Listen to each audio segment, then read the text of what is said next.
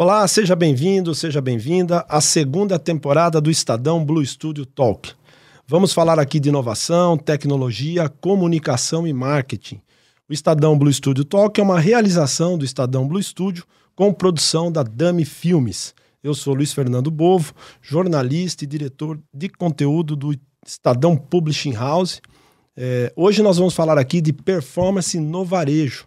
E para isso a gente trouxe Maíra Borges de Souza, que é vice-presidente de negócios da GetNet. Como é que vai, Maíra? Tudo bem, Luiz? Como vai? Tudo jóia. Bom, é um prazer imenso estar aqui com vocês, ainda mais para falar de um tema que anda tão quente no mercado, né? Que é o crescimento do varejo, inovações, tendências.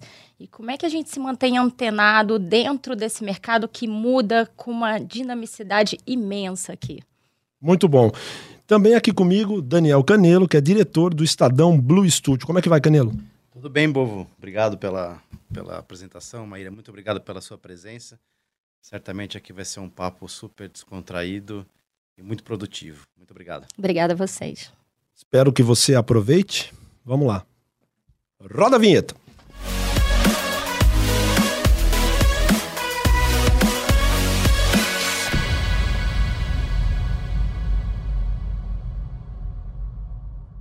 Bom, Maíra, queria começar com uma pergunta aqui, na verdade uma provocação, né? Que eu acho que esse é o objetivo aqui, da gente dar uma esquentada na conversa. É, eu queria saber o seguinte: o surgimento do Pix e a sua evolução natural, né?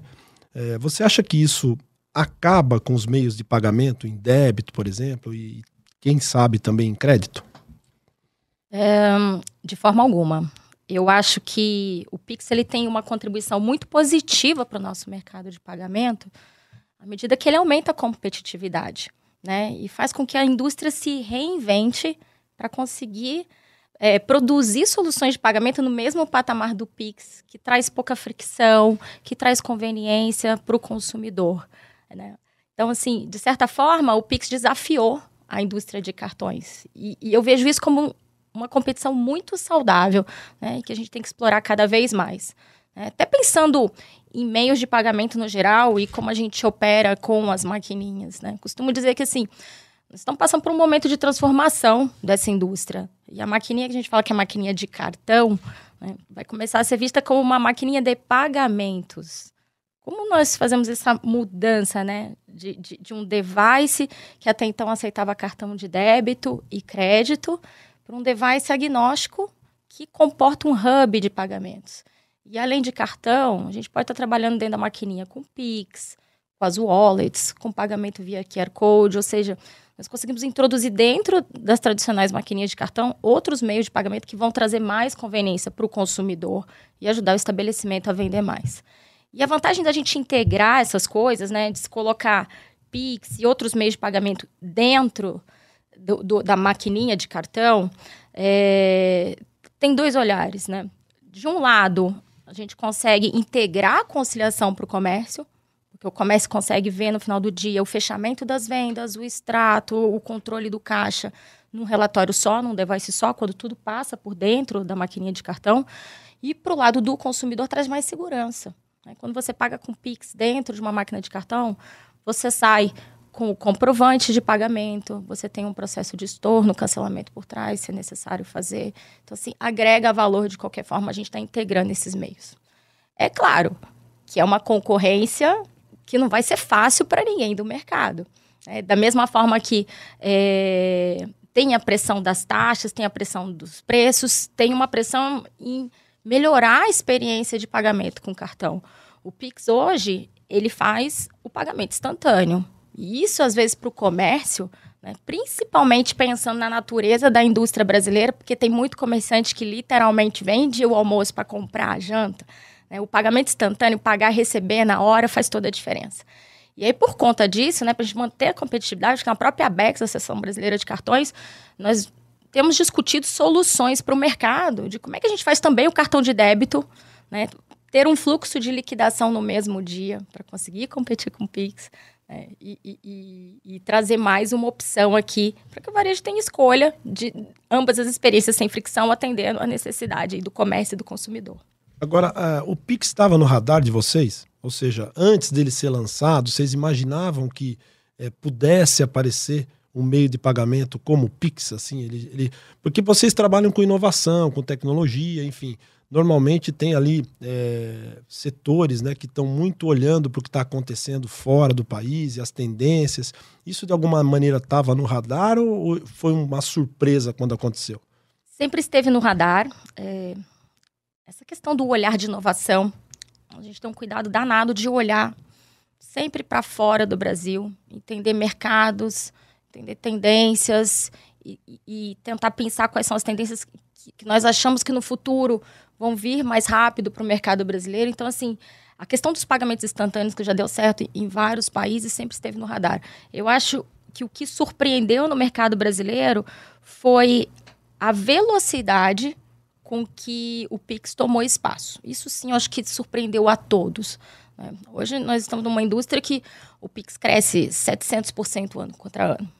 Enquanto cartão de, de débito, né? No, de crédito ainda não, porque eu acho que enquanto a gente no maturar em soluções de Pix parcelado, o cartão de crédito ainda tem um período aqui com menos competitividade do Pix.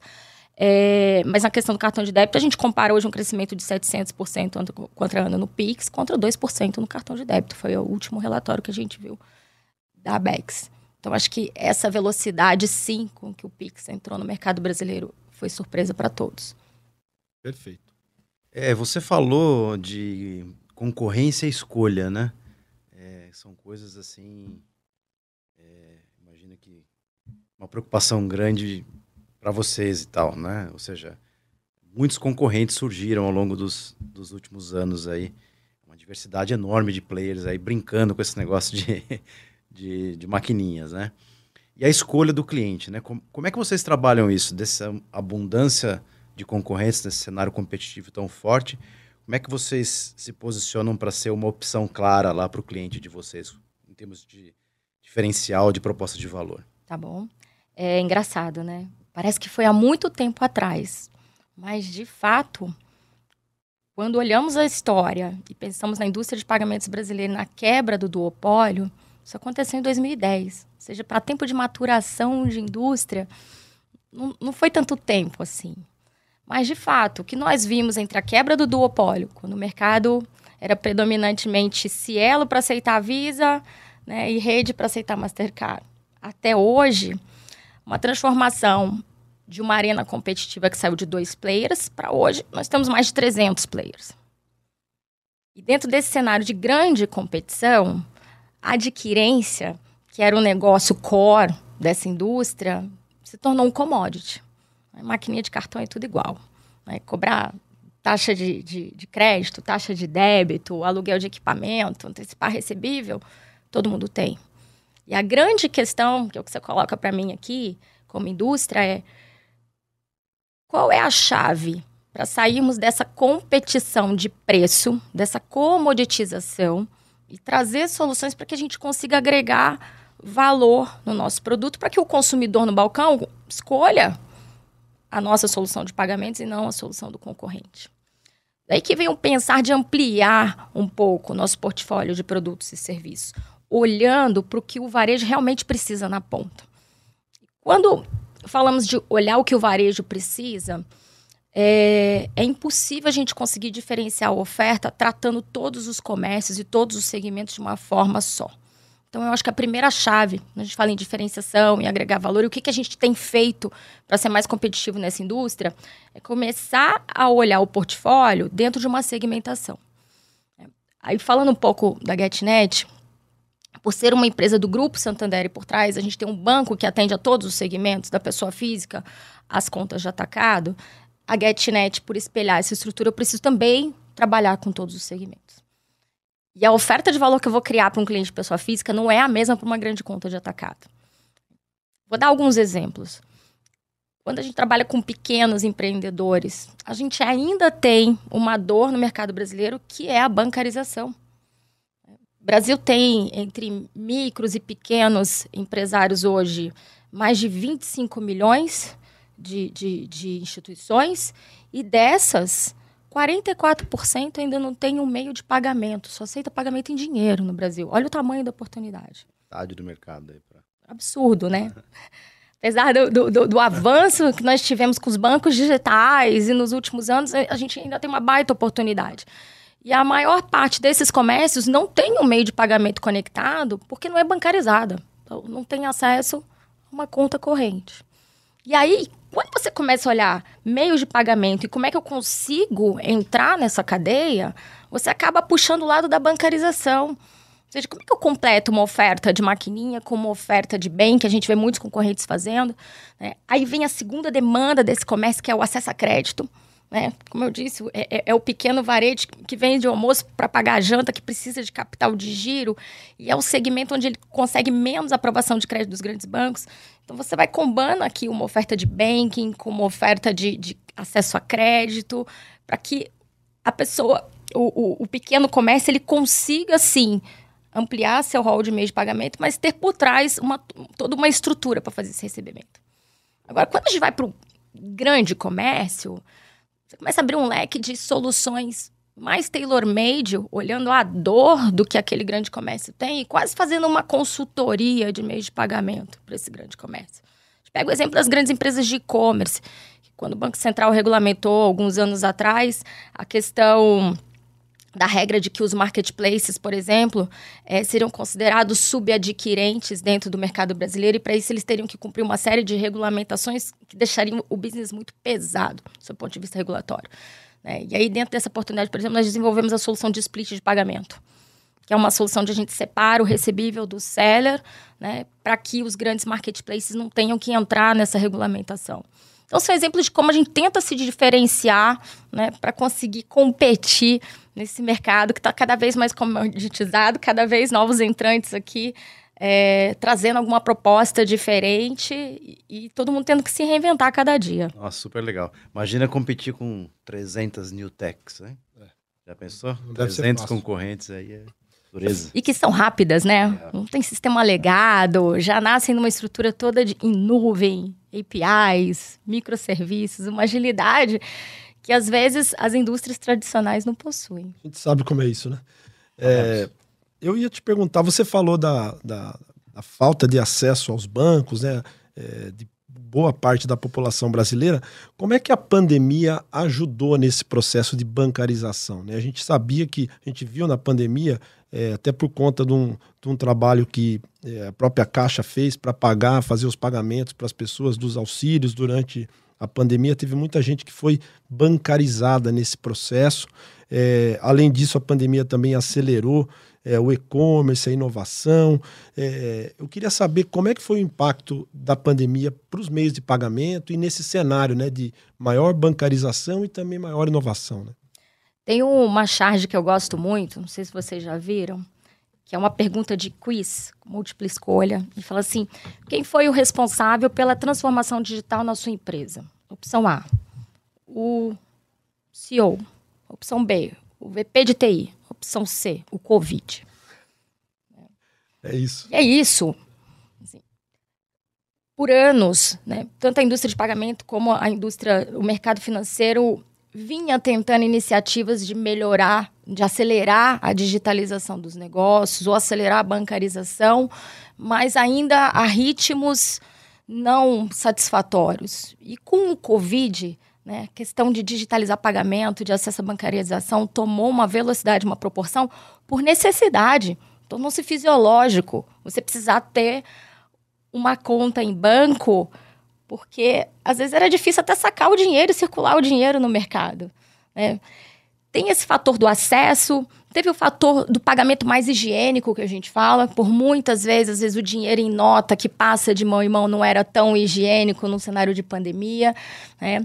Acelerou a questão do cartão, dos pagamentos NFC porque no NFC ninguém encosta no seu cartão e você também tem um pagamento muito mais higiênico dentro desse processo de pandemia, de vírus, de contaminação. Né? Por outro lado, mexeu muito na cultura do brasileiro. Né? Consumidores que eram muito reticentes a fazer pagamento pela internet por conta de fraude, com razão, Porque o país, o Brasil é o campeão mundial de fraudes hoje, quando a gente compara com outros países, né? Nosso povo é criativo até É para conseguir hackear e, e, e, A e fraudar. criatividade, né? A criatividade de do brasileiro Sim. em favor também disso, né? Sim. É, e de certa forma, é, por exemplo, nós vimos patamares de, de, de TPV de e-commerce na empresa ah, chegando a 30% do TPV total do que a gente tem na GetNet.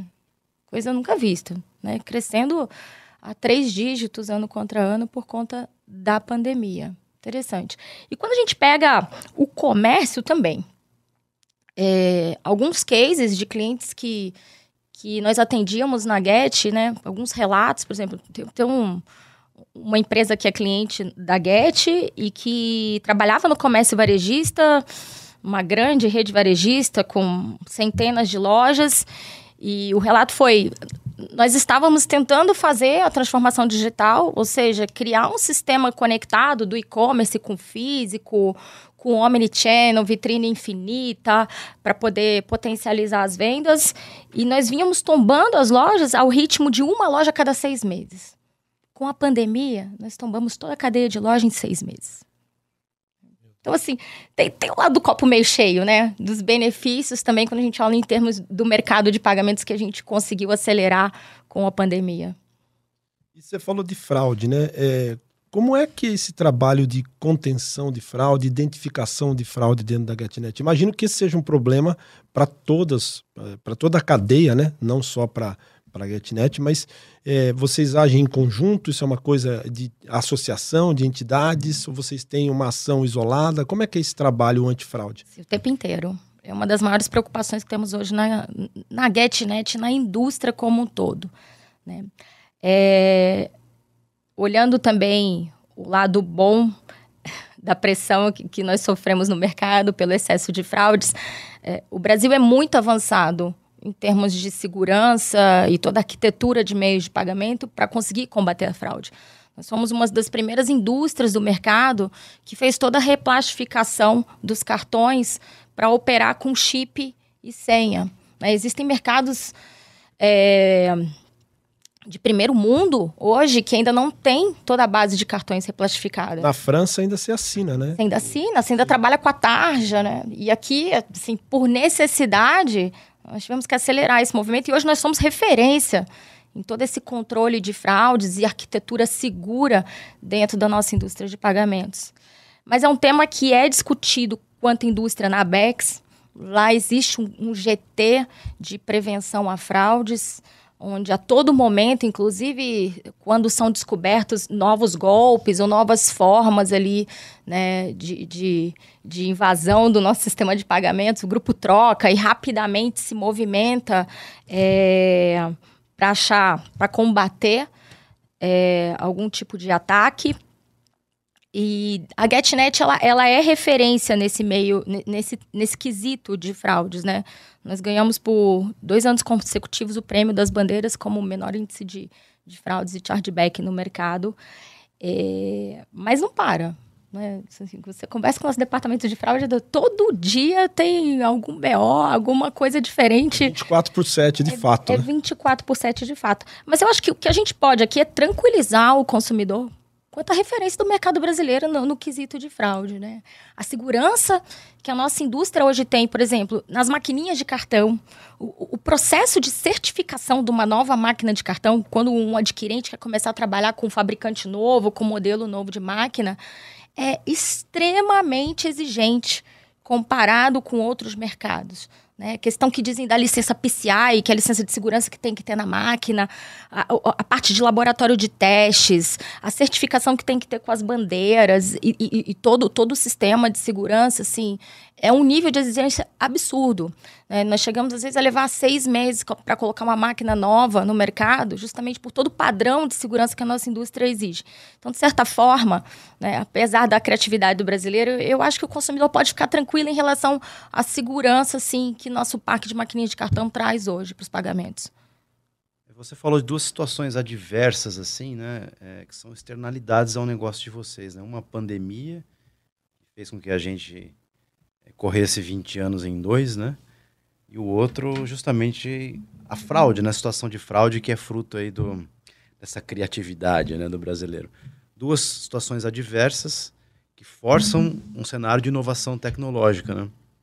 Qual é a próxima onda de inovação? Que a gente com certeza vai ter muita gente antenado aqui no podcast, é, antenado em tecnologia. Né? Qual, é a, qual é a nova onda? O que a gente pode esperar em termos de inovação tecnológica do setor de vocês? Esse, essa pergunta é polêmica, tá? Porque dependendo para quem você pergunta da indústria, existem pontos de vista diferentes. Ela é então... é polêmica e não combinada, né? Não, combinada. Vou colocar um pouco o que, que, eu enxergo quanto indústria, quais são os temas que, que estão mais aquecidos hoje quando a gente discute no mercado. Eu acho que o primeiro deles, que tem sido muito falado, vocês já devem ter visto em outros fóruns, é a questão do tap on phone. O tap on phone nada mais é do que o celular, né, o smartphone se transformar na maquininha de cartão. Vocês fizeram uma prova de conceito, né? De teste grande, né? Nós, nós estamos já em fase de teste, de piloto. Acho que a indústria inteira está se movimentando para isso. Ninguém quer ficar de fora. Quando vê uma tendência dessa, né, que, que tem uma promessa de revolucionar o mercado. É, mas por que, que o Tap on Phone ele é tão diferente de um pagamento, por exemplo, com com QR Code hoje, onde você gera o QR Code no celular dentro de um aplicativo de um adquirente e, a pessoa encosta o cartão. Porque o Tap on Phone é, é, a primeira versão de pagamento no celular que tem a mesma segurança, e o termo que a gente usa no mercado é liability, de uma transação de POS. Então, todos esses requisitos que a gente acabou de falar, de, de certificações, de, de, exigências de segurança e arquitetura, agora foram viabilizados dentro do telefone celular. Então, pela primeira vez, a gente consegue garantir que uma transação de cartão que vai acontecer dentro de um celular vai ter toda a segurança e toda a padronização de um POS. Então, por isso que o tema tem sido tão debatido na indústria. Né?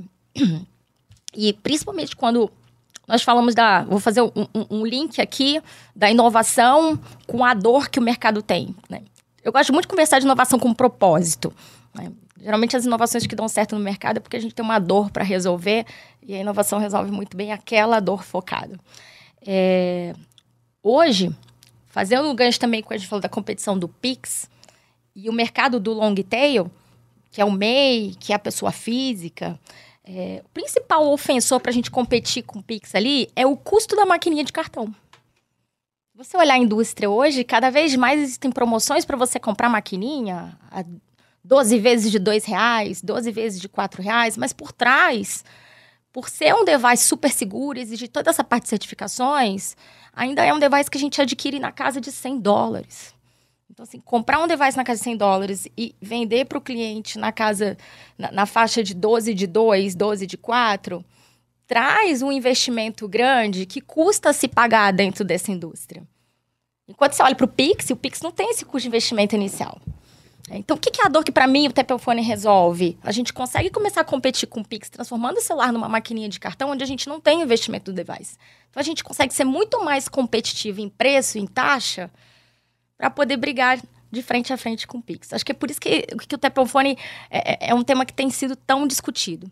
Demorou muito para a indústria definir um padrão, e isso é um padrão mundial, tá? O Tepelfone, ele é um tema que não é inovação só no Brasil, mas o mundo inteiro vem falando dessa tendência, principalmente a fase 2 dele, que nós chamamos de, de pin on glass, que é a parte onde você começa a digitar a senha no vidro do celular para conseguir fazer transações acima de 200 reais, não fazer só o NFC. É, a documentação do Pinot o mercado lançou em novembro do ano passado, mercado mundial. E a indústria inteira agora está correndo para ver quem, vai, quem serão os primeiros players a ter a solução do Pinot para finalmente ter um, um, um, celular que substitua 100% o que uma maquininha de cartão faz. É, e aí, eu acho que dentro deste conceito teremos uma revolução na forma de aceitar pagamentos no mercado, que é até um pouco uma barreira cultural. Quando a gente tem uma coisa disruptiva, geralmente tem uma mudança de cultura por trás, e a gente sabe como é que é a curva de adoção, né? Tem o, o quem assume o risco, os, os, early adopters que vão entrar primeiro e testar, e vão começar a ser referência, porque de fato pensa até no que a gente falou da indústria brasileira, do consumidor brasileiro que é ressabiado, que já sofreu golpes de fraude, de repente começar a dar tap do cartão no celular de um comércio e digitar a senha no celular de um Essa comércio. Essa era a minha pergunta, porque você tem que ter um trabalho de comunicação e de convencimento, né? Porque demorou um tempo até que as pessoas é, digitassem a senha numa maquininha de cartão. Aí, de repente, elas vão digitar a senha no celular de uma outra pessoa. Quer dizer, vai ter um trabalho aí de comunicação importantíssimo, né? Pra... O, próprio NFC foi uma barreira cultural, a questão de dar o TAP. Eu não sei se vocês lembram que uh, uns anos atrás a, a Prefeitura do Rio de Janeiro entrou com um projeto de lei que queria bloquear né, que os bancos criassem uma regra para bloqueio ou não do, do NFC, por medo de, de, de, a questão de você dar um tap no cartão é, causar um problema generalizado de fraudes no mercado. E hoje a gente vê, por conta da pandemia, que o NFC, que é a questão de você fazer o pagamento por aproximação, já rompeu essa barreira cultural. É extremamente seguro, né? Você fazer, imediatamente você já sabe que a, que a transação foi Mas feita. Mas quando começou, existia muita resistência. E aqui, então, nós vamos viver o mesmo cenário. A gente tem discutido muito quanto indústria. Né? Que não adianta um player entrar sozinho e querer sair correndo na frente. A indústria vai precisar se unir né, para em uma grande campanha mesmo de cultura, de mostrar o quanto a solução é segura, né, o quanto é, é, evoluída e traz a mesma segurança que um POS traz, para a gente conseguir começar a disseminar essa nova tecnologia no mercado. Você estava falando é, o celular, ele, ele, eu acho que ele é um meio muito importante também de você aumentar a bancarização das pessoas, né? Porque hoje você todo mundo tem um celular, mas nem todo mundo tem acesso a banco, né? Então Perfeito. acho que juntar as duas coisas talvez seja um caminho, né? Exato. Até porque o Tap Phone sendo aplicativo dentro do celular, é, imagina o potencial que a gente tem de combinar essa aplicação dentro de um aplicativo de uma conta digital, de um banco, e fazer um, um, um bundle de oferta aqui para os consumidores. Legal. É bem bacana. Show de bola, show de bola. E aí, é... só complementando, eu falei que eu ia falar de duas tendências, né? Ah, sim, por favor. É, a segunda que eu acho que começou a esquentar agora, mês passado no mercado, é o lançamento do WhatsApp Pay. Onde a Meta escolheu o Brasil como o segundo mercado do mundo para operar nessa solução de pagamentos. E a indústria fez um esforço no, no, no, nos últimos meses aqui para conseguir criar uma solução de pagamentos é, sem nenhuma fricção. E dentro, quem, quem já viu e já viveu a experiência de você cadastrar do lado do card holder o, o, o celular dentro do WhatsApp e, e, e, do lado do, do comércio, conseguir cadastrar o catálogo de produtos e fazer esse match do pagamento, é, quando a gente fala de experiência sem fricção, assim, é uma mudança de patamar absurda do que a gente está acostumado a ver. Então, também eu acho que, assim, o que, que, você acha que são as próximas tendências? Por onde você acha que a indústria vai crescer? Eu acho que nessas duas linhas aqui é, de lançamentos. E como é que está a adoção do, do, desse pagamento via WhatsApp no, no Brasil? É, o processo aqui é lento, até por conta é, das exigências que o Banco Central fez para toda a indústria. Então, existe no momento três players do mercado só fazendo os testes. Né? Esses players estão, assim, tratando clientes do legado ao ritmo de 2% da base só operando. Exemplo, nós da GetNet estamos fazendo o teste, mas, mas com uma quantidade bem limitada de, de comércios. Mas a ideia aqui é que em três, quatro meses é, essa solução já esteja disponível para o mercado inteiro. Até porque todo mundo também usa o WhatsApp, né? Então é muito mais fácil de você fazer, esse, esse, disseminar esse tipo de Exato. pagamento. Né? Eu queria falar um pouco de ESG com você. É, vocês têm um trabalho muito forte em ESG, né? Tem um, até uma, uma ação muito legal que vocês recolhem as bobinas plásticas, né? Das, da, as peças plásticas das bobinas de papel. É, eu queria que você contasse um pouco para a gente dessa ação, é, do que vocês fazem em ESG e qual que é a importância hoje do, de, desse ESG para as empresas, né? Como no caso da GetNet, por exemplo. É, é, é, um, é um pilar super relevante dentro da nossa estratégia. É, acho que fica muito mais tangível quando a gente vai para o mundo dos devices, né? A questão de, de, de, reciclar, sim, né? Trabalhar com, com, com a parte de dentro das bobinas ali, que, onde a gente tinha um desperdício de plástico e reverter. É, tem uma contribuição imensa aqui para a questão de, de, de, de, menos resíduo na natureza, mas nós temos também a, a outra frente das maquininhas renováveis. Porque hoje, quando, quando a gente olha o nosso o parque de POS, o Brasil tem o terceiro maior parque de, de maquininhas do mundo. E geralmente essa indústria, ela troca o parque de máquinas a cada três, cinco anos. Então, imagina a quantidade de devices que a gente descarta é, todo ano quando a gente pega os principais players. E a ideia de se fazer uma maquininha renovável foi justamente isso, assim, quando a máquina ela termina de depreciar e seja ao ponto de descarte, por que não reciclar essa máquina e vender a um preço acessível para aqueles consumidores que no dia a dia não conseguem pagar pelo aluguel ou por uma máquina nova que custa muito mais caro. Né? Então, a linha de máquinas renova, que a gente começou com a máquina com bobina, depois foi para sem bobina, ela traz essa proposta também de SG, da gente reutilizar a máquina e, e, também, por um outro lado social, tornar a máquina mais acessível a algumas camadas aqui da sociedade que não conseguiriam pagar por uma máquina nova. Entendi, entendi. É, a gente está vendo agora o surgimento do 5G, né? 5G apareceu no Brasil, enfim, em, outros, em outras partes do mundo também. Eu queria saber, na sua opinião, como é que o surgimento do, do, do, do 5G é, auxilia a criação de, de, de, novos negócios e também facilita ou não, né? Eu imagino que facilita o trabalho de vocês. Conectividade de máquina ainda é um ponto super debatido no mercado também, né? Por incrível que pareça. É... Por exemplo, geralmente, quando nós desenvolvemos um device novo, ou quando a gente compra um device novo para operar dentro do nosso portfólio, eles trazem duas opções de conectividade. Então, ela traz, o, por exemplo, o 4G, se o 4G falha, fallback para o 3G. E por incrível que pareça, é, quando uma banda nova começa a ser muito utilizada, né, pelos consumidores, pessoa física, dentro da linha de celular, geralmente não é a banda que a maquininha funciona melhor para operar, porque ela fica muito congestionada. Entendi.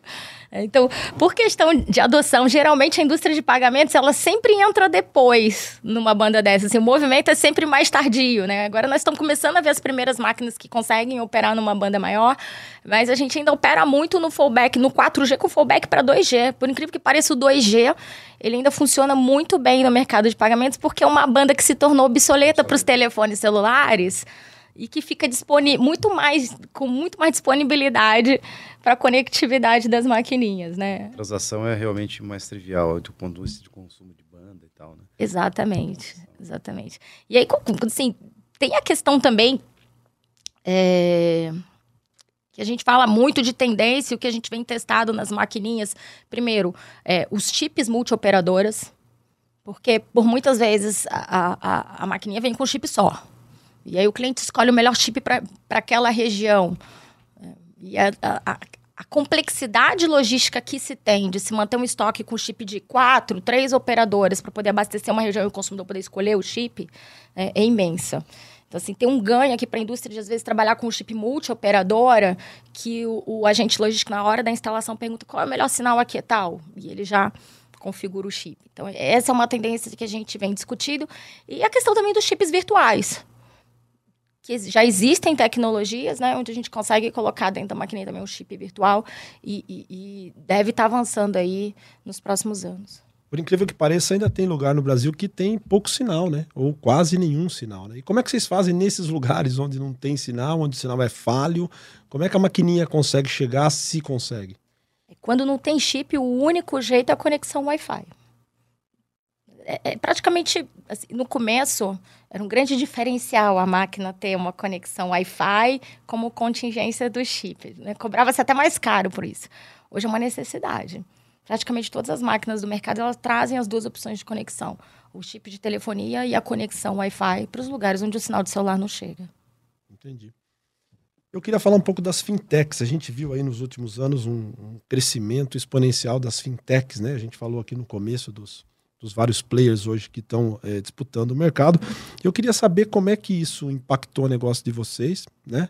É, e como é que vocês encaram as fintechs hoje como parceiras, como concorrentes? Como é que vocês trabalham esse ecossistema de fintechs que muitas vezes podem é, ajudar uma empresa tradicional, uma empresa mais estabelecida, né, que tem um legado, a dar um passo adiante, né? Como é que é esse, essa relação de vocês com as Perfeito. Eu gosto muito do tempo das fintechs, porque elas tiram os players tradicionais da zona de conforto. E, e vejo sim fintechs como aliadas e muitas vezes como nós podemos nos unir às fintechs né, para agregar valor no nosso negócio. É, dentro dessa competitividade imensa que o, que o, que o mercado tem vivido, muitas vezes a forma da gente se reinventar no mercado é avançar por linhas de negócio que não o core de pagamento. Isso tem acontecido na indústria como um todo. Se nós olharmos os principais concorrentes e fusões, aquisições que vêm acontecendo, na maioria das vezes elas vêm acontecendo fora do círculo de meio de pagamento, para que a gente possa se diferenciar. Eu tenho um exemplo dentro da GetNet, onde a gente investiu numa fintech que é a AI, é, que é uma empresa de automação comercial. E por que pensar na AI? Quando a gente sobe um pouco a faixa de comércio do varejo, de público-alvo que a gente atua, e a gente pensa no pequeno comércio é, que está se formalizando. Né? Primeiro passo para você se formalizar seja o tamanho da loja que você for abrir, um comércio maior, uma portinha, você precisa ter algum instrumental mínimo para operar. Não só a máquina de cartão, mas um sistema de caixa para fazer o controle de um estoque, né? um sistema que faça impressão, registro de uma nota fiscal. É, e aí é uma fintech que nós olhamos no mercado que tinha essa solução. E tinha uma solução de ponto de venda, onde era possível cadastrar catálogo de produtos, controlar um estoque, individualizar uma comanda para o restaurante, emitir uma nota fiscal dentro da própria maquininha de cartão. E, e, dentro desse processo, a gente viu que tinha um total match com a nossa proposta de valor para o comércio. Né? E, e, nós fizemos uma parceria, uma joint venture com a AI. É, hoje a gente tem esse bundle de oferta é, junto com eles. E, e, a proposta é essa: é vender uma experiência one-stop shop para o pequeno comércio. Você vai abrir um comércio novo, eu tenho aqui todo o instrumental que você precisa é, para começar a operar. E que, de certa forma, né, aí puxando para o tema da fintech, é algo que dentro da GetNet nós não tínhamos o know-how para fazer. Então, nessas horas, sim, é, é, é, muito legal fazer tudo em house, mas dependendo da necessidade, da velocidade que você quer ter no mercado, né, uma fintech aliada a você para complementar a sua oferta faz toda a diferença. E, e, e nós temos, sim, esse olhar o tempo inteiro para entender tendência, da onde vem e o que, que a gente pode agregar de novas parcerias em fintechs. É, semana passada, no Rio de Janeiro, é, fui visitar o Web Summit. Não sei se ouviram falar. Sim. Né? Que é um evento super relevante que agora acontece no Brasil. E, e lá no Web Summit uh, foram apresentadas mais de mil fintechs. E eu fui lá justamente para a gente olhar e entender esse mar de oportunidades que nós temos e que a gente consegue ali puxar e pincelar para poder estar tá agregando dentro do nosso portfólio. Assim, é, a fintech tem que ser aliada e não concorrente. E eles têm uma velocidade, uma capacidade de inovação que as empresas que se tornam maiores não, não, não, conseguem absorver, né? Então a gente precisa trazer a fintech para junto. Nem sei se tem também que absorver no primeiro momento, né? Acho que não tem que absorver tudo. Até no conceito hoje de, de negócio, que é você é, testar MVP e tudo, talvez faça sentido você ter essas fintechs ou ter essas pequenas empresas, startups, né, trabalhando é, com as empresas maiores no primeiro momento, para depois você decidir se é o caso ou não de, de criar um novo negócio a partir daquilo, trazer aquele conhecimento para dentro, né? Eu acho que é uma boa São oportunidade. empresas que já têm naturalmente uma, uma pegada de risco, né? Nascem no risco já, né? Então fica, às vezes fica mais fácil, né? que eles liderem esse tipo de transformação e a gente entre complementando, né? Essa pegada colaborativa de open innovation até faz parte da, da estratégia de negócio de vocês?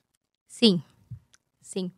É, faz parte. Existem projetos que nós trabalhamos um pouco de co-creation com essas fintechs, de trazer para dentro, às vezes, do nosso lab de inovação e tá criando uma prova de conceito, tá, tá, tá tentando é, é, fazer um match entre algum segmento ou alguma dor que a gente queira resolver.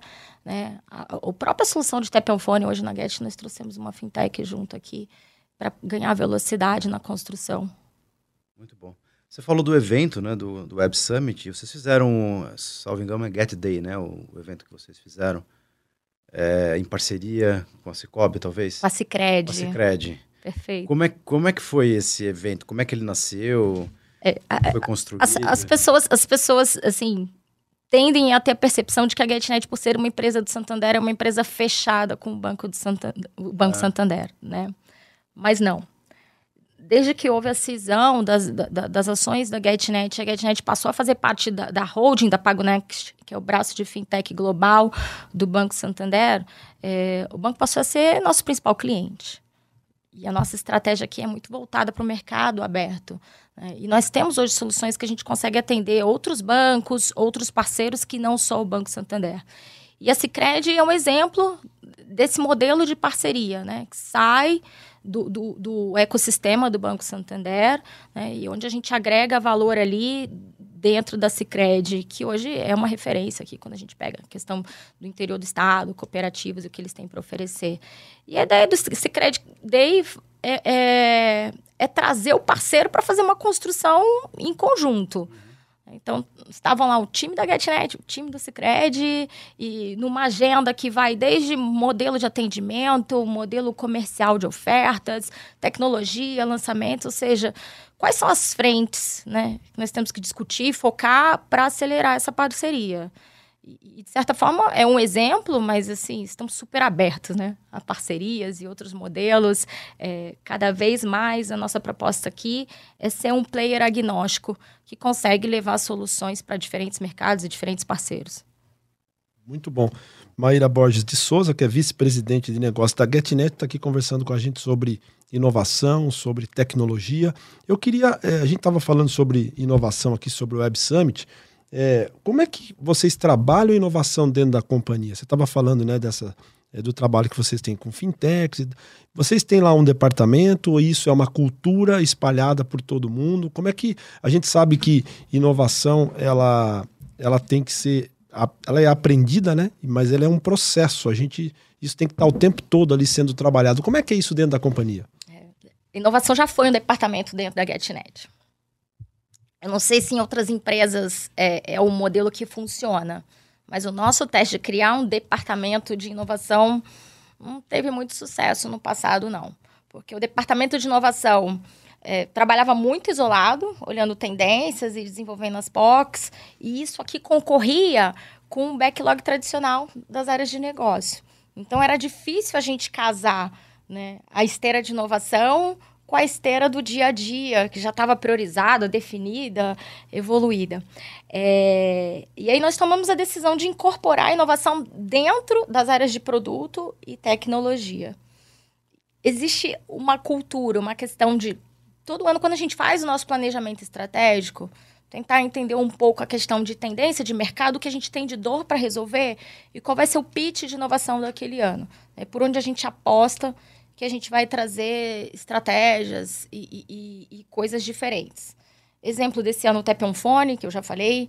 É, tem uma outra frente super bacana que nós estamos trabalhando em parceria com o Banco Bex, que também foi adquirido recentemente pelo grupo, que é um banco de câmbio, de como a gente comba pagamentos com FX, que é uma tendência super grande desses sellers internacionais que querem começar a operar no Brasil, e a gente traz um, um, um produto é, mais integrado, onde facilita a conciliação e toda a parte de câmbio é muito mais fluida é, para esse modelo de negócios.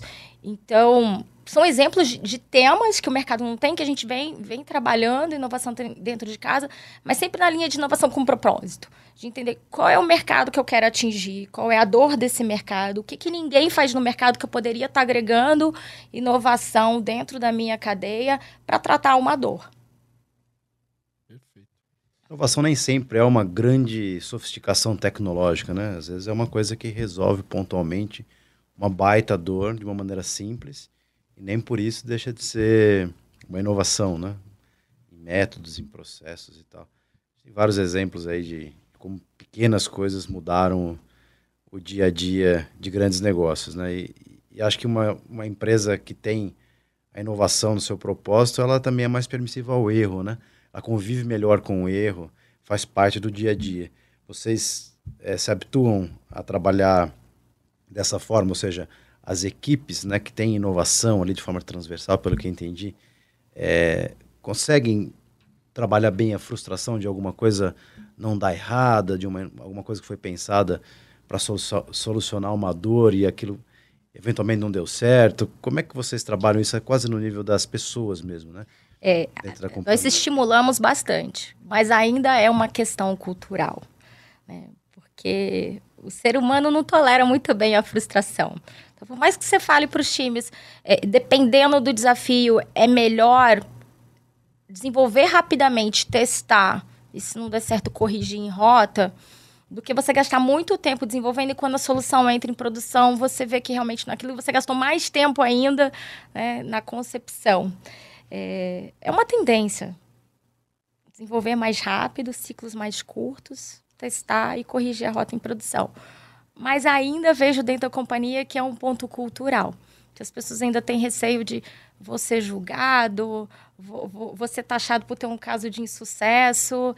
Então, assim, tem o estímulo, tem a parte da transformação é, digital, nós estamos vivendo agora, principalmente por conta dessa fusão com as estruturas internacionais da GetNet, porque para você trabalhar num ecossistema de inovação, onde você trabalha por sprints, POCs, testa em produção e, e, e corrige, você precisa ter a metodologia enraizada na empresa e você precisa ter a arquitetura dos sistemas pronta para isso.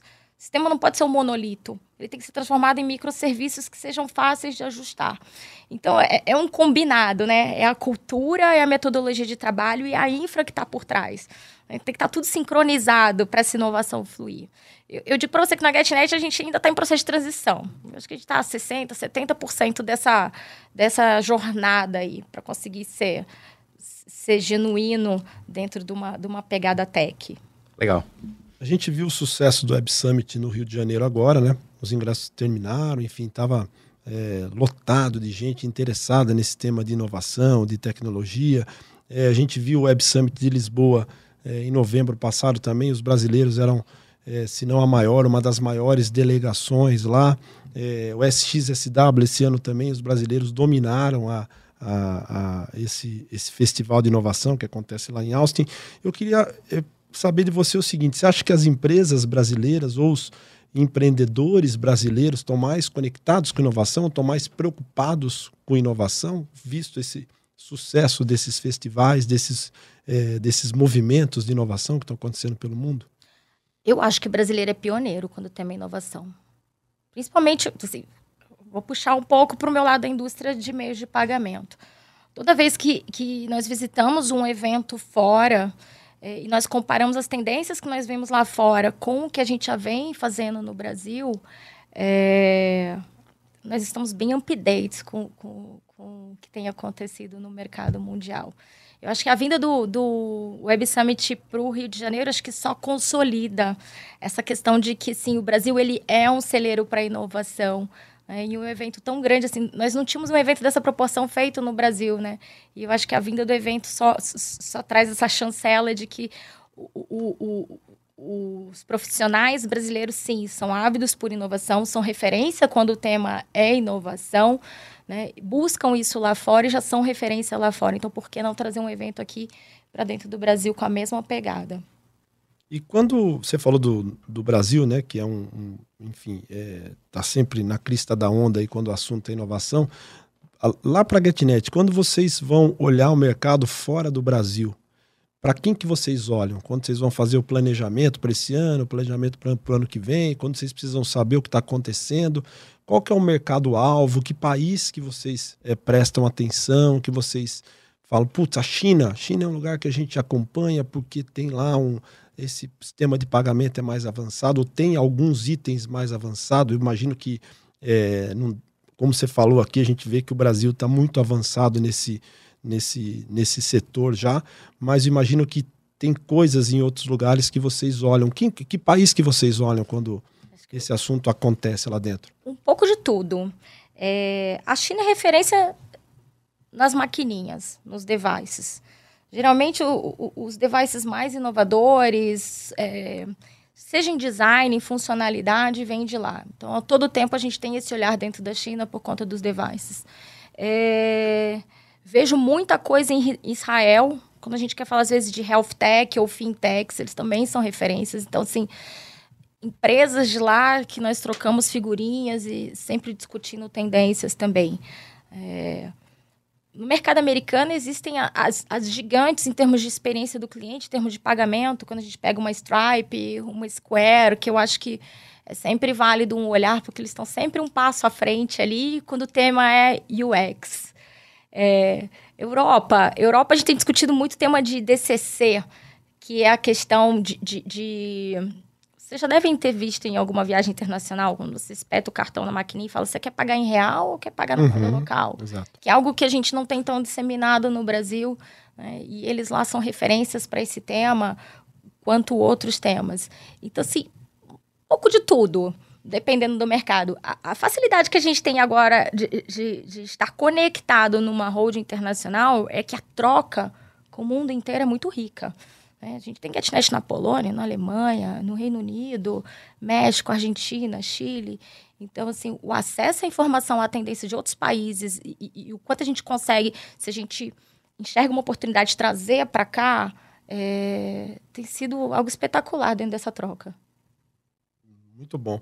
Inteligência artificial. Esse é o tema do momento, né? Todo mundo só fala inteligência artificial.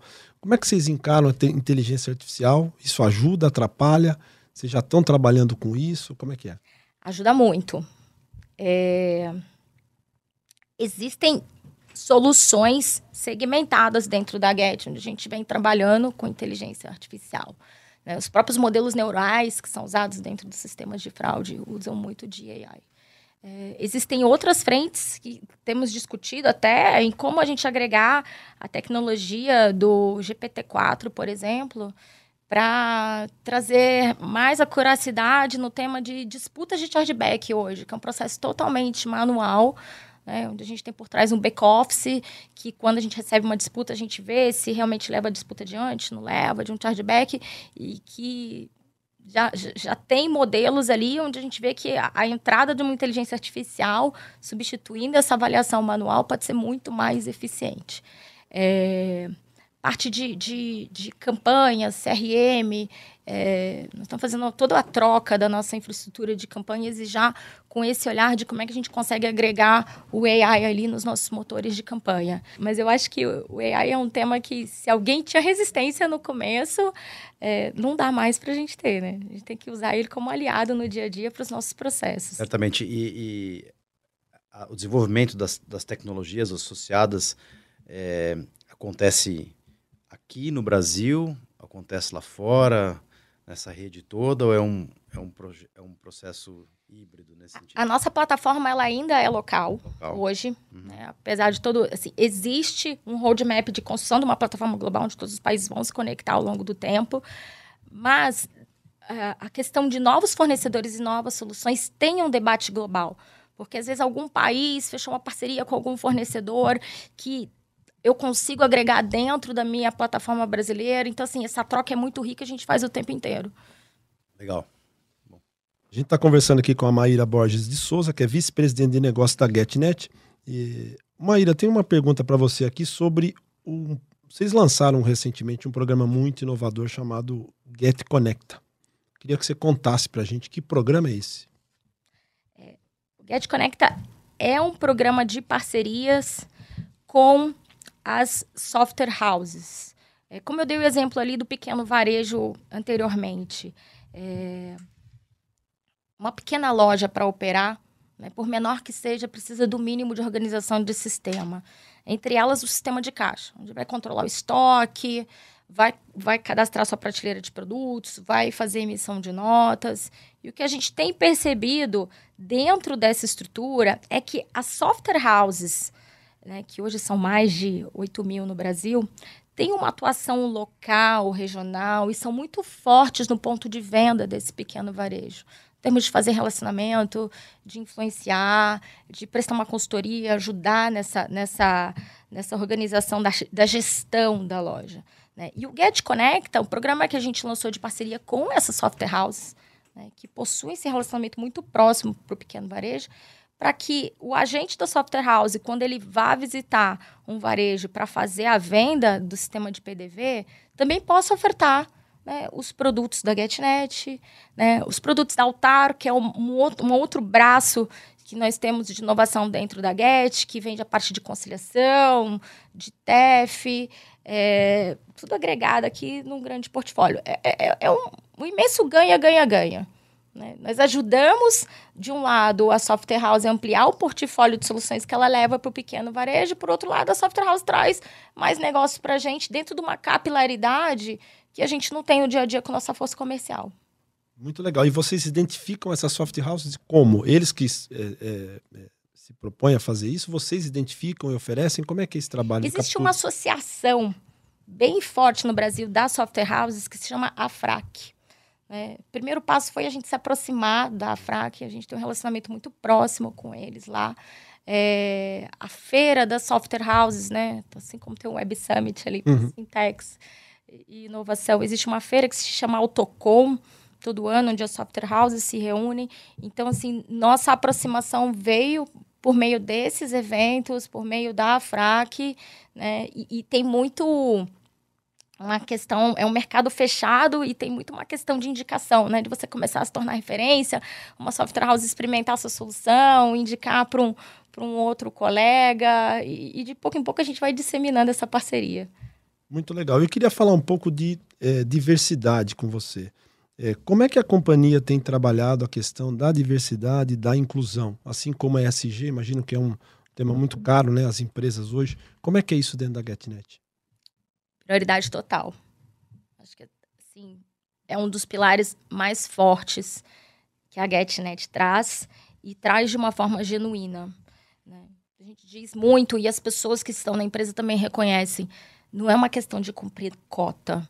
Nós acreditamos no propósito de que uma empresa diversa traz muito mais benefício, muito mais resultado né, do que uma empresa totalmente homogênea. A gente preza pelo heterogêneo, pelas, pelas mulheres cada vez mais na liderança e na equidade aqui de gêneros, pela, pela carreira e como a gente incentiva aqui o crescimento do, dos, dos pretos dentro do, dos nossos times. Né? Quando a gente pensa a questão de, de idade, de, de, misturar as pessoas mais novas com as pessoas mais, mais de gerações, né? As pessoas mais velhas e essa miscigenação que ela traz para gente, né? o total respeito e o quanto a gente reconhece sim o papel que, que a comunidade LGBT tem no nosso trabalho e os cases que a gente tem, o quanto isso agrega e diversifica e, e mexe no clima e traz uma pegada, um olhar diferente para os negócios que a gente discute. É, diversidade é um pilar, é um programa estruturado dentro da GetNet, tem um VP da GetNet que é o embaixador ali dentro, né, onde a gente promove os fóruns, promove as discussões, discute um pouco de questão de política e de como cada vez mais a gente traz esse tema é, para dentro de casa de uma forma supernatural. Né? Assim, eu acho que, que o desejo é, é, chegarmos num ponto em que a gente não precise ter né, um grupo de diversidade, um fórum para incentivar a diversidade, que isso seja tão natural que permeie a companhia é, que sobreviva por si só. Mas como a, acho que ninguém, né, nem a indústria está nessa fase ainda, a gente tem a bandeira estruturada lá como grupo para poder fazer acontecer. É muito importante isso que você falou, né? Essa questão de outros olhares, outros pontos de vista, né? Isso que a diversidade, que a inclusão nos traz dentro da companhia, né? Pessoas olhando de outra maneira, encarando um problema de outra maneira, trazendo novos problemas, novas é, maneiras de ver aquela mesma coisa que a gente achava que era um caminho único, né? É, enriquece o debate, né? Faz com que a gente tenha novas formas de pensar o negócio e e assim vai, né? Acho que reconhecimento disso vocês já começam a ter no mercado, já começam a ser referenciados como uma empresa é, que de fato atua nessa com essa bandeira, né? Acho que vocês já estão no ranking uhum. da Great Place to Work, sim, as coisas sim, já começam sim. a já começam a aparecer. Acho que isso deve ser super gratificante, não? É muito. E particularmente no meu caso, né? Porque mulher também é uma questão de diversidade. Principalmente quando a gente olha as mulheres em cargos de liderança, né? Eu brinco que eu falo, porque hoje eu sou a única mulher dentro do, dos vice-presidentes da GetNet. Então, tem uma bandeira de diversidade que eu levo lá. E diferente de quando eu ingressei no mercado, 20 e poucos anos atrás, né? No passado, a mulher, para ela ter uma posição de liderança, ela tinha que praticamente se comportar como um homem. Até na questão da postura, do falar, ou às vezes na forma de se vestir, né? Mulher vestia taê, que eu quero mais parecido com o terno masculino. Então, assim, não era uma diversidade, era assim, você tinha que se parecer com o masculino para poder conseguir galgar steps na carreira. Hoje é diferente. Hoje, a mulher que é valorizada no C-Level é a mulher que traz a contribuição feminina para aquele grupo. Né? É, é, justamente a troca. É num ambiente que às vezes é mais masculino, você botar um, um, o peso feminino ali, uma percepção diferente. Então, assim, é muito legal, legal ver o quanto essa indústria avançou. E é o que eu falo para as mulheres, assim, sejam mulheres na liderança femininas. Né? Porque essa é a beleza da diversidade. Não é você se parecer como homem, é você trazer essa mistura, essa troca e fazer com que as discussões fiquem muito mais ricas. Muito legal. Bom, Maíra, para encerrar aqui, eu queria saber o seguinte: quais são os planos da GetNet para esse ano? Nossa, são tantos. para esse ano, hein? Caso no segundo semestre. A GetNet é ambiciosa. É... Eu acho que assim, tem, tem um momento super gratificante que a gente está vivendo, que é essa questão de, de, de está fazendo a convergência, que nós falamos que é a parte da globalização da GetNet que efetivamente está acontecendo. Então, assim, a gente tem uma pauta muito grande de roadmap de produtos que o Brasil é referência, que nós estamos levando para fora, é, e produtos de fora que a gente quer trazer para dentro, construção de uma plataforma global que vai trazer uma escala de eficiência absurda para a gente, esse é um ponto.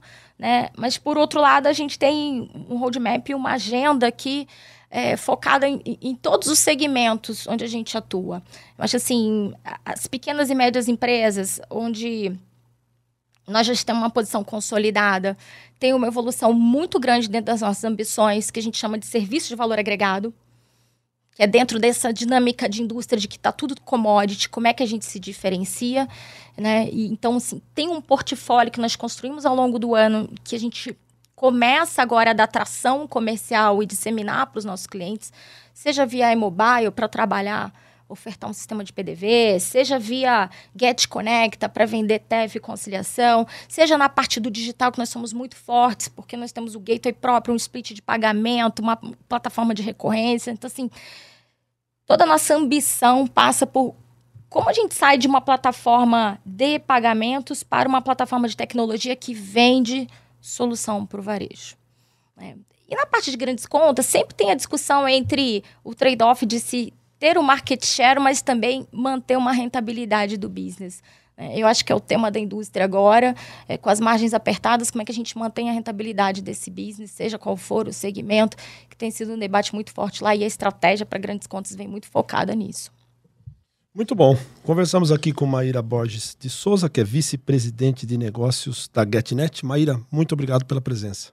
Obrigada a vocês. Foi um prazer. Esse foi o Estadão Blue Studio Talk, podcast do Estadão Blue Studio, em parceria com a Dami Filmes, para discutir inovação, tecnologia, comunicação e marketing. Espero que você tenha gostado e até a próxima.